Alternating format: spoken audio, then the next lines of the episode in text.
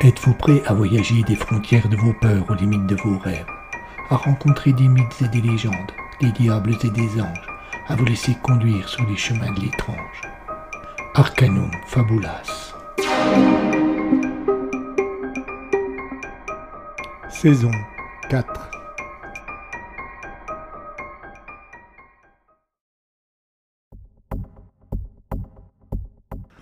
raconte dans une ancienne légende qu'au moment où la mort croise notre destinée, elle est précédée par des chanteuses dont le rôle est de nous envoûter pour que nous acceptions sans peur et sans réticence de nous laisser tirer hors de la vie. Ces chants presque magiques que nous entendons au moment fatal permettent à la mort d'approcher sans que nous la remarquions.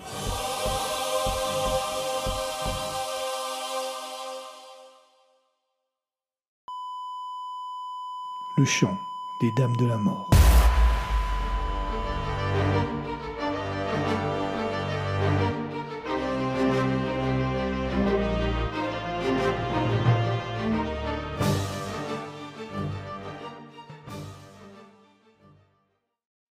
Épisode 2 Le voleur d'existence.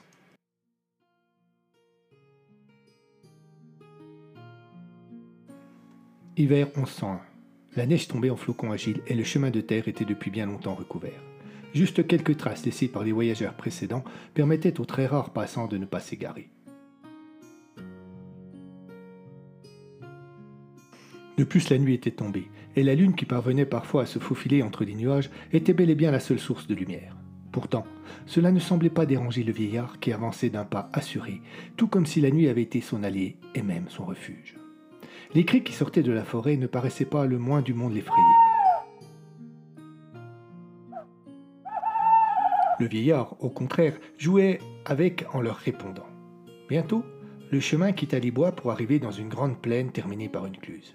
Au pied de celle-ci, il y avait un petit village que dominait un énorme château fort. Quelques rares lumières montaient vers le ciel. La majorité des gens devaient dormir car, à l'opposé de la forêt, un silence oppressant régnait sur la plaine. Pourtant, en tendant l'oreille, en essayant de percer ainsi l'opacité sonore, on pouvait entendre un léger bruissement. Il était composé de fragments de rire et de chants qui provenaient de la forteresse. Visiblement, le seigneur du coin, lui, festoyait.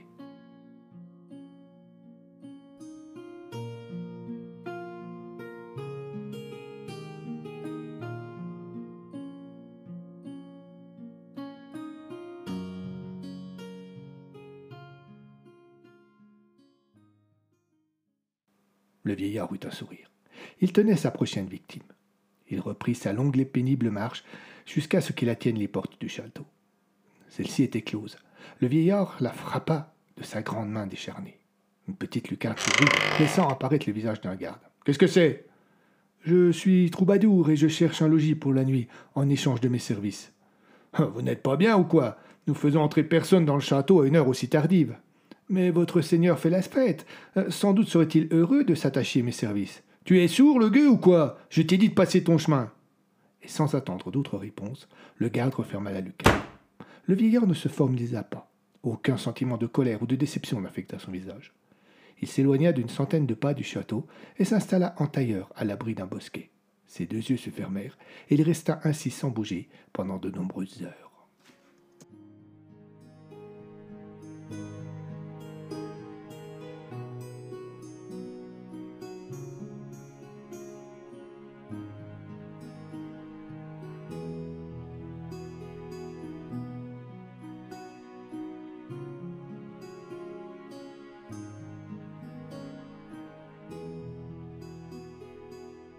Le jour s'était levé depuis un moment déjà lorsqu'un bruit vint l'inquiéter et le tirait de sa léthargie.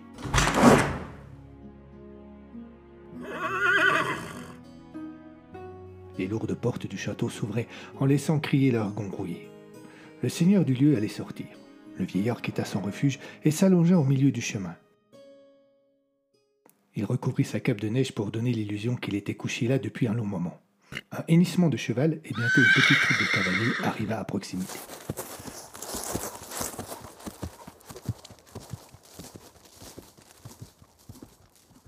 Chef, un jeune homme brun d'une trentaine d'années, fit signe aux autres de stopper. Il mit pied à terre et se pencha sur le vieil homme qui feignait d'être sans connaissance. Qui est-ce? demanda-t-il. Je ne sais pas, répondit un de ses soldats, qui lui aussi était descendu de cheval. Le garde qui l'avait chassé et qui faisait lui aussi partie de la troupe intervint et conta la mésaventure de la veille. Le jeune homme se redressa. Qu'on le ramène au château et qu'on l'installe à l'écurie, qu'on le soigne. Dès qu'il sera remis, il pourra nous gratifier de l'un de ses spectacles. Et tandis que la majorité de la troupe reprenait sa route, quatre hommes emportaient le vieillard vers le château. Une fois de plus, la technique du cheval de Troie avait été employée avec succès.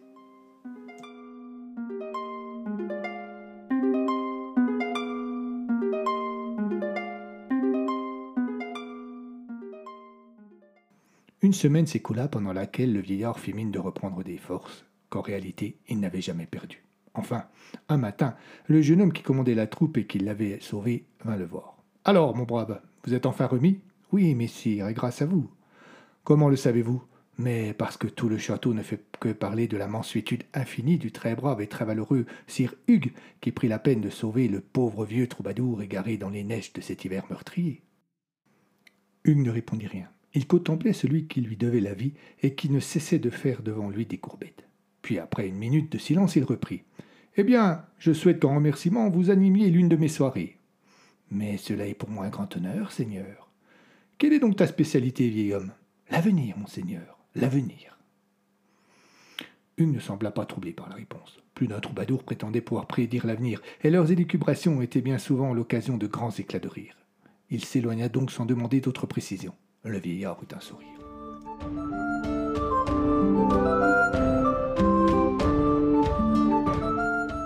La pièce principale du donjon était spacieuse et impressionnante. Elle ne possédait que quelques petites ouvertures qui avaient été bouchées pour la nuit. Et en plus des nombreuses chandelles, elle était éclairée par un puissant feu qui crépitait dans l'immense cheminée. Une table en U avait été dressée pour accueillir les nombreuses personnes conviées au repas que donnait Sir Hugues en l'honneur des onze ans de son héritier, Philippe.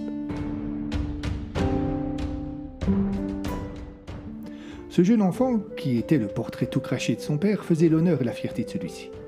Il se serait damné pour lui, et malheur à celui qui tenait à lui faire du mal. La soirée avait fort bien commencé. Les mets étaient copieux et le vin coulait à flot.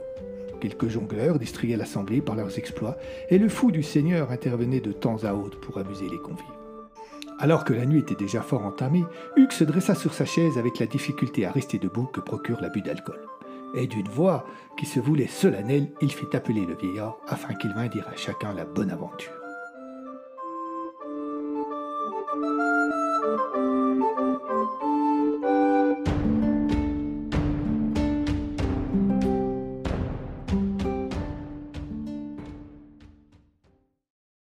Quand le vieil homme entra, un étrange silence régna. Il se présenta.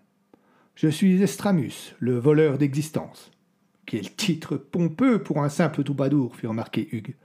Et d'où te vient-il C'est que, reprit le vieil homme, j'ai depuis mon plus jeune âge la faculté de prédire l'avenir, et qu'en volant ainsi les secrets du futur de chacun, je leur vole un peu de leur existence. Eh bien, faites-nous voir votre savoir. Bien, seigneur, qui est volontaire? Un gros costaud, au regard vide et à l'allure de bête, se dressa d'un pont en criant Moi, le gueux Moi Prédis-moi mon avenir eh bien, s'étonna Hugues, quel enthousiasme, mon cousin Charles. Es-tu si pressé de savoir quand tu vas mourir? Certes non, mon cousin, mais ton vieux troubadour m'amuse. Estramus se plaça en face du jeune homme et lui prit les deux mains. Puis il ferma les yeux et sembla entrer en transe. Je vois, dit-il au bout de quelques minutes, une jeune femme blonde aux yeux bleus qui se prénomme Guenièvre. Elle est votre femme? Eh, coupa le cousin, tu prédis pas l'avenir là, mais le présent, et cela est fort simple. Mais Estramus ne réagit pas et continua son speech. Elle est dans votre château. Elle est nue et deux bras l'enlacent. Mais ce ne sont pas les vôtres, Seigneur. Le soleil qui brille dehors laisse à penser que nous sommes en été, et j'en conclus, mon brave Seigneur, et sauf votre respect, que vous serez cocu avant l'eau. Le cousin ne riait plus. Il repoussa violemment le vieillard et tira son épée. Il hurlait, il vociférait, et toute l'assemblée était hilar mais sans l'intervention de Hugues, Estrasmus eût été transpercé. Il calma son coléreux cousin, qui préféra quitter la salle plutôt que de devenir la victime des colibets. Le vieillard regarda Hugues et lui dit Cela fait deux fois que vous me sauvez la vie, Seigneur. Je vous dois donc deux vies, et je ne l'oublierai pas.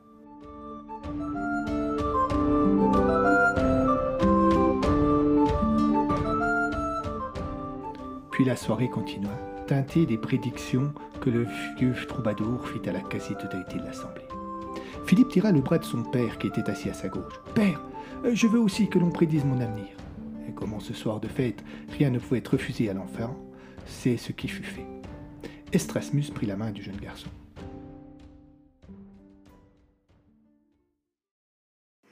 Je vois les pluies du prochain automne.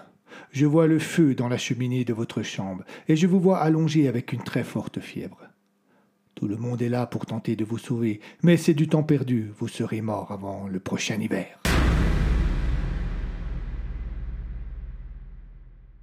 Un silence glacial tomba sur la salle. L'enfant ne put pas retenir ses larmes et éclata vite en sanglots. Hugues entra dans une colère noire, traitant le vieux troubadour d'inconscient, de fou, et de tous les noms d'oiseaux qui lui passèrent par la tête.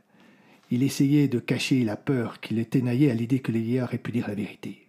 Puis, il appela la garde et le fit chasser. Mais avant d'être chassé, Estrasmus lança à Hugues.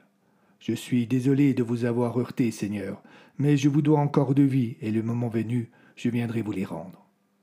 Plus personne dans les alentours n'entendit parler d'Estrasmus, mais tout le monde y pensa lorsque l'été suivant, le cousin de Hugues décapita sa femme qu'il avait surprise dans le lit avec un jeune écuyer, et surtout lorsque l'automne d'après, le jeune Philippe décéda après avoir eu une forte fièvre pendant plusieurs semaines.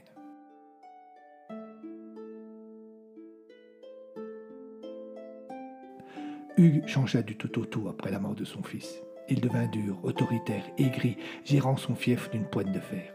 Il criait à qui voulait l'entendre que, puisque Dieu lui avait repris son héritier, eh bien lui, Hugues, défierait la mort et régnerait jusqu'à la fin des temps. Et les jours passèrent, puis les mois et les années, et Hugues commença à vieillir.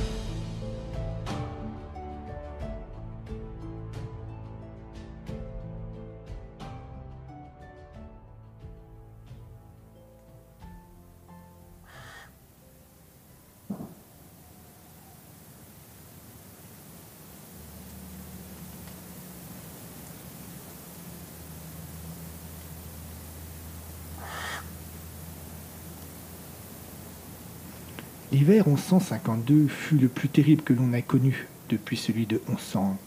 Nombreux furent les paysans qui moururent de froid pendant le seul mois de décembre. Au sommet du donjon, Hugues contemplait son fief. De chauds vêtements enveloppaient son corps usé par le temps. Mais malgré ses 80 ans, il avait gardé tout son esprit. Une jeune fille blonde d'une vingtaine d'années venait d'apparaître dans l'embrasure de la porte qui permettait d'accéder au sommet du donjon. C'était Isabelle, la nièce de Hugues, que son cousin avait eue de son second mariage. Elle vivait au château et s'occupait de son vieil oncle qui, malgré son âge, continuait à semer la terreur sur tous les alentours. Il avait, pas plus tard que le mois dernier, fait prendre six braconniers qu'il avait surpris sur ses terres. Et les paysans disaient souvent qu'il valait mieux avoir affaire à la mort elle-même plutôt qu'au seigneur Hugues. La jeune fille le tira de ses pensées. Mon oncle, si vous restez ici, vous allez attraper la mort. Eh bien, qu'elle vienne. Je ne demande pas mieux que de la défier et de la vaincre, car j'ai prévu de vivre encore bien longtemps. Mais mon doux Seigneur, vous savez bien que l'on ne peut pas vaincre la mort. Elle est toujours la plus forte. Tais-toi, ignorante. Tu ne sais donc pas que le voleur d'existence me doit de vie mais enfin, mon oncle, cette histoire remonte à plus de cinquante ans. Le brave homme est sans doute mort aujourd'hui, et son âme brûle sûrement en enfer. Il savait tout. Il avait tout prévu, les infidélités de celle qui aurait pu être ta mère, la maladie qu'emporta Philippe et tant d'autres choses. Il savait tout. Il m'a promis de revenir quand j'aurais besoin de lui. Un homme comme cela tient toujours ses promesses. Mais mon oncle, soyez réaliste. Chut Tu n'entends rien? Non. Tu n'entends pas ces femmes qui chantent? Mais de quelles femmes Que dites-vous? Écoute, elle, se rapproche. Il n'eut pas le temps de dire plus. Il s'écroula.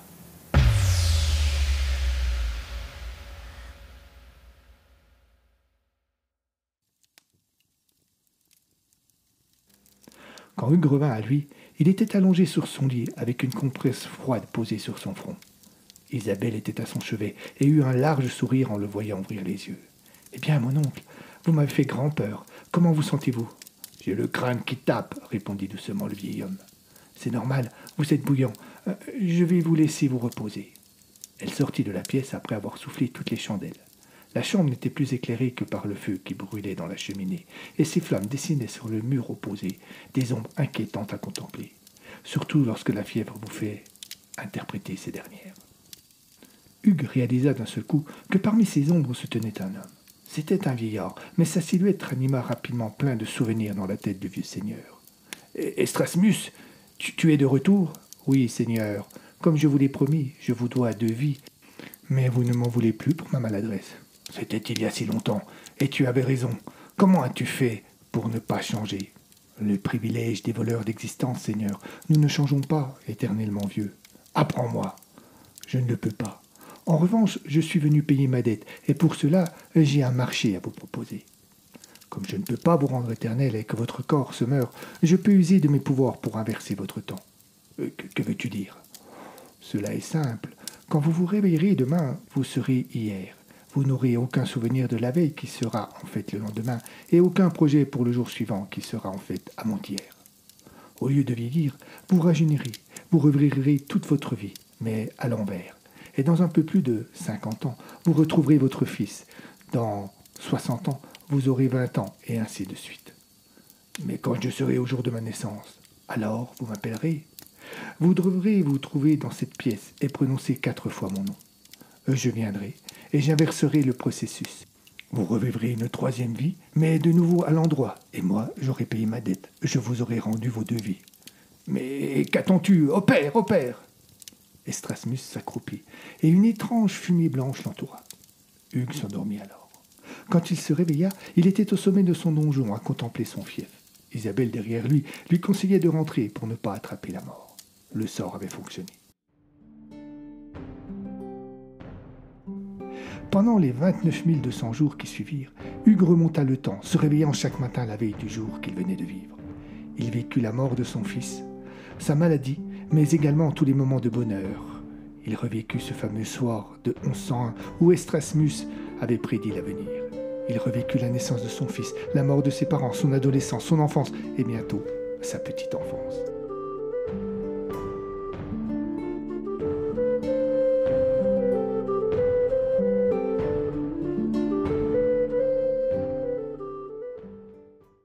Et puis, un matin, au réveil, il prit une grande aspiration et eut l'insupportable sensation de se noyer.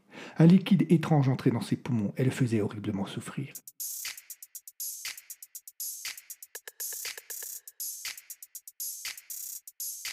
Il fut pris d'une incontrôlable panique et se débattit comme un lion avant de réaliser qu'il était enfermé dans un espace restreint, complètement empli de ce fameux liquide.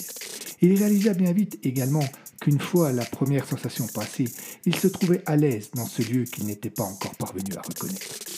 Il tendit le pied qui s'enfonça dans une paroi molle et chaude. Il voulut ouvrir les yeux mais n'y parvint pas.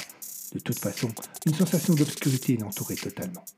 Il comprit enfin qu'il se trouvait dans le ventre de sa mère, quelques heures avant sa naissance. Un grand froid l'aspira soudainement. Il se sentit tomber et n'essaya pas de se retenir. Une lumière blanche et aveuglante éclata bientôt comme un éclair, une nuit d'orage. Il entendit des cris, ceux de sa mère et les siens. Il venait de naître. Il était temps pour lui de rappeler Estrasmus.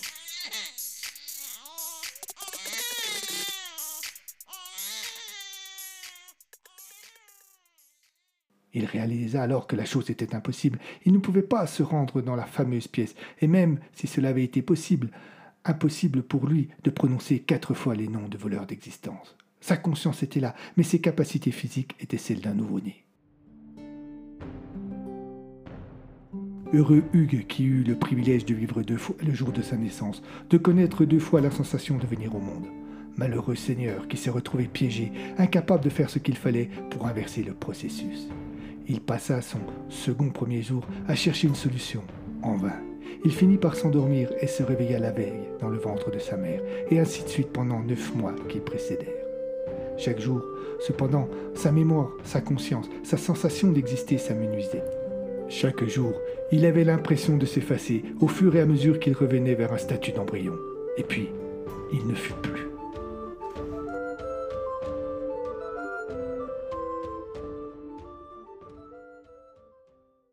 Complètement effacé. Pour tous ceux qui l'avaient connu, qui avaient eu affaire à lui, le temps avait poursuivi sa course et le nom du seigneur Hugues s'était complètement effacé de leur mémoire. Le triste cire n'avait jamais existé pour eux. Le voleur d'existence avait fait une nouvelle victime, effacé un être comme s'il n'avait jamais existé, un homme qui n'entendrait jamais le chant des dames de la mort. Que ne l'eût-il mieux écouté en cet après-midi d'hiver où il se trouvait sur le toit de son donjon et où il avait fait un malaise? Certes, il aurait rencontré la mort, mais du moins aurait-il continué par-delà le temps à exister.